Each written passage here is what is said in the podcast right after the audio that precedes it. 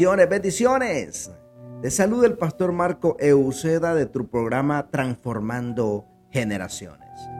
Hoy quiero ministrarte una palabra bajo el tema Persevera en la oración. Dice la palabra en el libro de Daniel capítulo 6, verso 10. Daniel lo supo, pero de todos modos se fue a su casa para orar a Dios. Daniel acostumbraba a orar tres veces al día. Así que entró en su cuarto, abrió la ventana y mirando hacia, Jerusalén, se arrodilló y comenzó a orar. Muchas veces, desmotivados por tanto esperar la anhelada respuesta de Dios y tratando de comprender por qué es que a nuestro parecer se tarda tanto en responder. Ahí bajamos la guardia y terminamos cansados de orar. Y es que cuando queremos algo y hay que esperar, esos momentos se nos hacen eternos y llevamos a cometer muchos errores en nuestra desesperación. Pero uno de ellos el más importante y del que depende todo es cuando dejamos de orar. Puesto que cuando dejamos de orar, en cierta forma estamos dándonos por vencidos.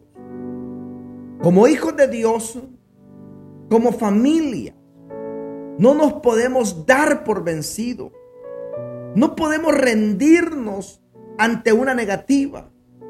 Porque todos los que no se rindieron, según la Biblia, recibieron doble porción por parte del Señor. Y lo mismo nos pasará a nosotros si resistimos y somos perseverantes en la oración. La oración es la comunión directa que podemos tener con Dios. Si uno de los dos comienza a cansarse de hablar, probablemente pronto terminará de por tomar cada quien su camino, por el cansancio y el desinterés provocarán un alejamiento. Por eso la clave es no te rindas. Hay oraciones que debemos hacer en el poder del uno y activar el poder del acuerdo. Hay momentos en que estamos dolidos por nuestra necesidad, que sentimos que Dios por algún motivo no está escuchándonos y tomamos la decisión de ya no orar porque estamos cansados de pedir y no recibir. La verdad es que a veces nos cansamos muy pronto de esperar porque no nos interesa nada más que la solución rápida para nuestros problemas. Y olvidamos que todas las cosas que Dios permite que sucedan son con un propósito, el de forjar carácter y provocar un crecimiento espiritual en nosotros. Y activar la segunda clave que es creer. Creer en el poder de la oración, en el poder de la palabra que no fue nada. Debemos tener presente que la constancia y la perseverancia nos darán la victoria. Debemos tener presente que la gente de fe le arranca un milagro a Jesús, aun cuando pareciera que el momento no está a su favor. La historia de Daniel menciona que cuando lo supo del decreto que había firmado el rey Darío sobre no adorar a nadie más que a él, Daniel fue a su casa a orar como siempre lo hacía tres veces al día. A pesar de saber que estaba en peligro por hacerlo, Daniel era fiel a Dios en su oración. Él mantenía una comunicación constante que lo hacía olvidar de las situaciones a su alrededor. La comunicación con Dios por medio de la oración te da la seguridad de saber que pase lo que pase, todo estará bien. Hablar con Dios te da la fuerza suficiente para soportar con valentía y superar los obstáculos y situaciones que intentan acabar contigo. Te mantiene dentro de un cerco que ni las dudas, ni los problemas, ni lo que dice la gente pueden hacerte daño. La Biblia dice, no se olviden de orar y siempre oren a Dios. Dejen que los dirija el Espíritu Santo. Manténganse estando alerta y no se den por vencidos.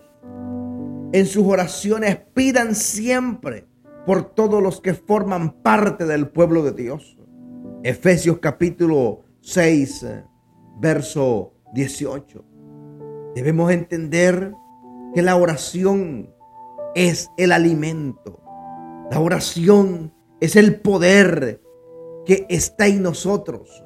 Porque cuando oramos, la manifestación de Dios viene sobre nuestras vidas. Cuando oramos hay respuestas. La Biblia dice que orando el cielo se abrió. Mire qué importante, qué impresionante. El cielo se abrió.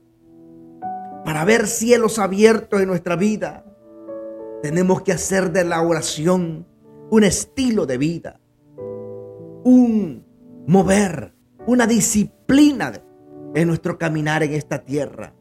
Y veremos la manifestación de Dios de una manera continua, poderosa y contundente en nuestro caminar. Así que ahí donde estás, declara estas palabras conmigo. Señor Jesús, declaramos que activaremos la oración en todo tiempo. Señor, hoy declaro que no bajaremos la guardia en la oración. Señor, te pedimos la orientación permanente del Espíritu Santo para que nuestras oraciones logren romper todos los obstáculos de cansancio, de desinterés, que nos puedan impedir mantener nuestra vida de oración.